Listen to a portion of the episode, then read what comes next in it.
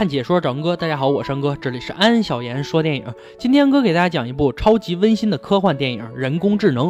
废话少说，让我们开始说电影吧。二十世纪中期，由于温室效应，世界南北极冰川融化，许多城市都被海水淹没，土地越来越少，资源也越来越紧缺，世界因此被立法限定生育，人类必须大量减少人口来节约资源。于是人类开始制造人工机器人。爱德华教授研发出的机器人已经能拥有自主的意识，但是他想让机器人人能够拥有自己的感情，人们开始对他的想法产生了质疑。如果制造的机器人拥有感情，有了爱恨，那问题是人类能不能爱他们，就成了道德上的问题。约翰和珍妮是一对夫妻，他们的孩子马丁患上了一种病毒，因为没有治疗的办法，最后只能被冷冻起来。珍妮无法接受孩子死亡，约翰一直非常担心，他怕妻子做一些不开心的事情。有一天，约翰给珍妮带回了一个礼物，是一个小男孩，不过却是一个机器人小男孩。小机器人就是这部。电影的男主了，他的名字叫做大卫。珍妮一开始很惊讶，并表示自己不能接受机器人，自己的孩子是无法被替代的。他们决定第二天就把机器人小男孩送回去。但是晚上，机器人小男孩的举动让珍妮犹豫了。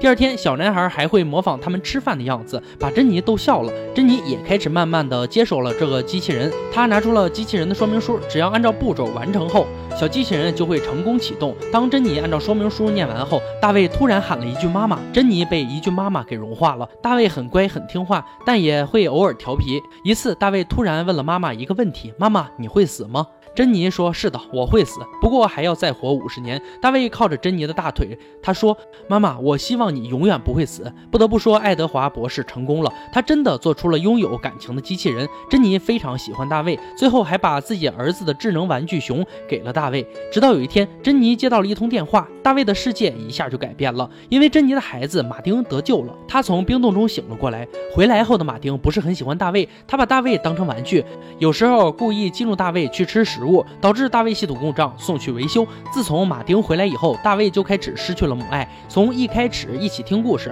到最后大卫只能在旁边偷听。大卫最喜欢听的就是妈妈讲的蓝仙女的故事，因为蓝仙女吻了小木偶一下，小木偶终于变成了人类。马丁告诉大卫，只要你偷偷剪掉妈妈的头发，我就告诉妈妈我喜欢你，这样妈妈也会爱你。单纯的大卫一下就相信了，他真的在夜里偷偷的剪掉了珍妮的一缕头发。因为此事，爸爸约翰终于开始排斥大。卫，他认为大卫这样存在会影响他们的家庭，甚至做出一些伤人的事情，打算将大卫拿去销毁。但是珍妮却对大卫产生了感情，不愿意这么做。马丁的生日到了，他邀请许多小孩一起来玩，小孩子们好奇的拿东西扎大卫。大卫虽然是机器人，但和人类有一样的痛觉。害怕的大卫想让马丁保护他，但不幸两人全部跌入水中。大人们发现后跳入水中抢救，可是他们只救起了马丁，却把大卫留在了水中。约翰这次不管妻子的反对。决定把大卫送去销毁。当晚，珍妮来见大卫。现在的大卫最多只有三岁小孩的心智。妈妈看着大卫给他们写的信，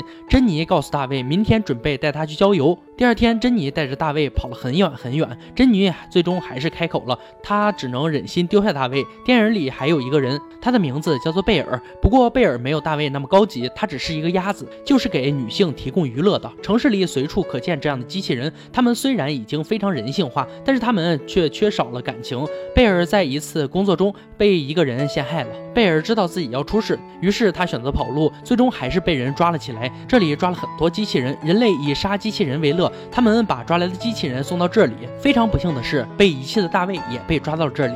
抓来的机器人会以各种各样的方式销毁。当工作人员发现大卫时，非常稀奇，因为机器人根本就没有见过小孩的。这里老板觉得自己要发财了，想表演一下销毁小机器人来取悦观众。大卫不知为何见到贝尔之后就粘上了他，自打牵上贝尔的手后就没有放开过。无辜的贝尔也被一起拉上了舞台。当观众看到舞台上的小男孩时，突然安静了。老板正打算用铁水烧他们时，大卫却大声的叫了出来：“别烧我，别烧我，我不是木偶，我是大卫。”观众席有人喊了出来：“机器人是不会求饶的，他是谁？”随后因为人们怜悯大卫，开始暴乱起来。因为观众的暴乱，大卫和贝尔。都逃走了。大卫告诉贝尔，他一直在找一位蓝仙女。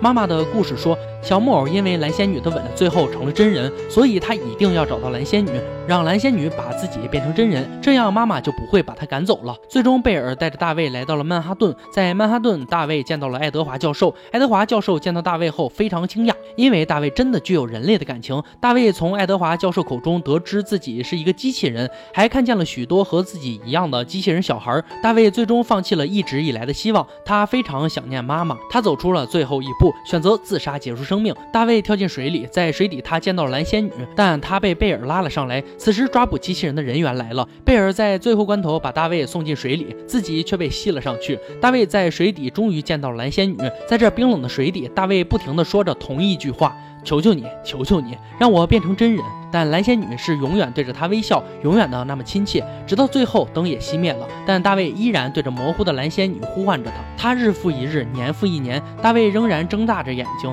直视漆黑的海里，模糊的声音祈求着，直到自己再也不能动了。大卫却依然睁大眼睛。就这样过了两千年，人类早已灭绝。外星人来到地球，他们激活了大卫，并读取了大卫所有的记忆。外星人本想让大卫走出悲伤，但大卫什么也不想要，他只想要妈妈。外星人控制蓝仙女，终于告诉大卫，想见到你妈妈，必须要有她的 DNA 才能重塑她的身体，但是也只能维持一天的时间。不过大卫没有妈妈的 DNA，好在一直跟着他的智能泰迪狗，掏出了妈妈的头发，正是当初大卫剪下的，一直被泰迪收藏着。第二天，妈妈真的活了，大卫给妈妈泡了一杯他最爱的咖啡。在这一天，没有约翰，没有马丁，只有他和妈妈。大卫非常的开心。珍妮也给大卫过了一次生日。珍妮让大卫许愿时。大卫说：“我的梦想已经实现了。”当黄昏来临时，珍妮感觉自己非常困。大卫知道妈妈要离开自己了，但是他已经很满足了。妈妈睡下后，大卫陪同妈妈一起躺上了床，他只想这样一直陪着妈妈，直到永远。人工智能是由著名导演斯皮尔伯格拍摄而成，二零一一年上映，现在看仍然很感动。斯皮尔伯格的镜头如同喃喃低语，平心静息地讲述着，音乐仿佛辽阔的背景下起伏的波涛，配合着他的故事，一点点铺陈，一段段展开，一层层推进，一寸寸深入人心。自从大卫因为听了妈妈讲的匹诺曹的故事，大卫就一直没有放弃成为一个真人。他的程序是爱，当爱成为他生存的唯一理由，这个孩子无法不穷其毕。一生去寻找，去等待，千年万劫，轮回往复，让妈妈爱我，这样一个简单到极致的愿望，在孩子蔚蓝的眼睛里闪烁。好了，今天解说就到这里吧。喜欢哥的解说，别忘了关注我哦。欢迎大家订阅我的频道，每天都有精彩视频解说更新。今天就说到这儿吧，我们下期再见。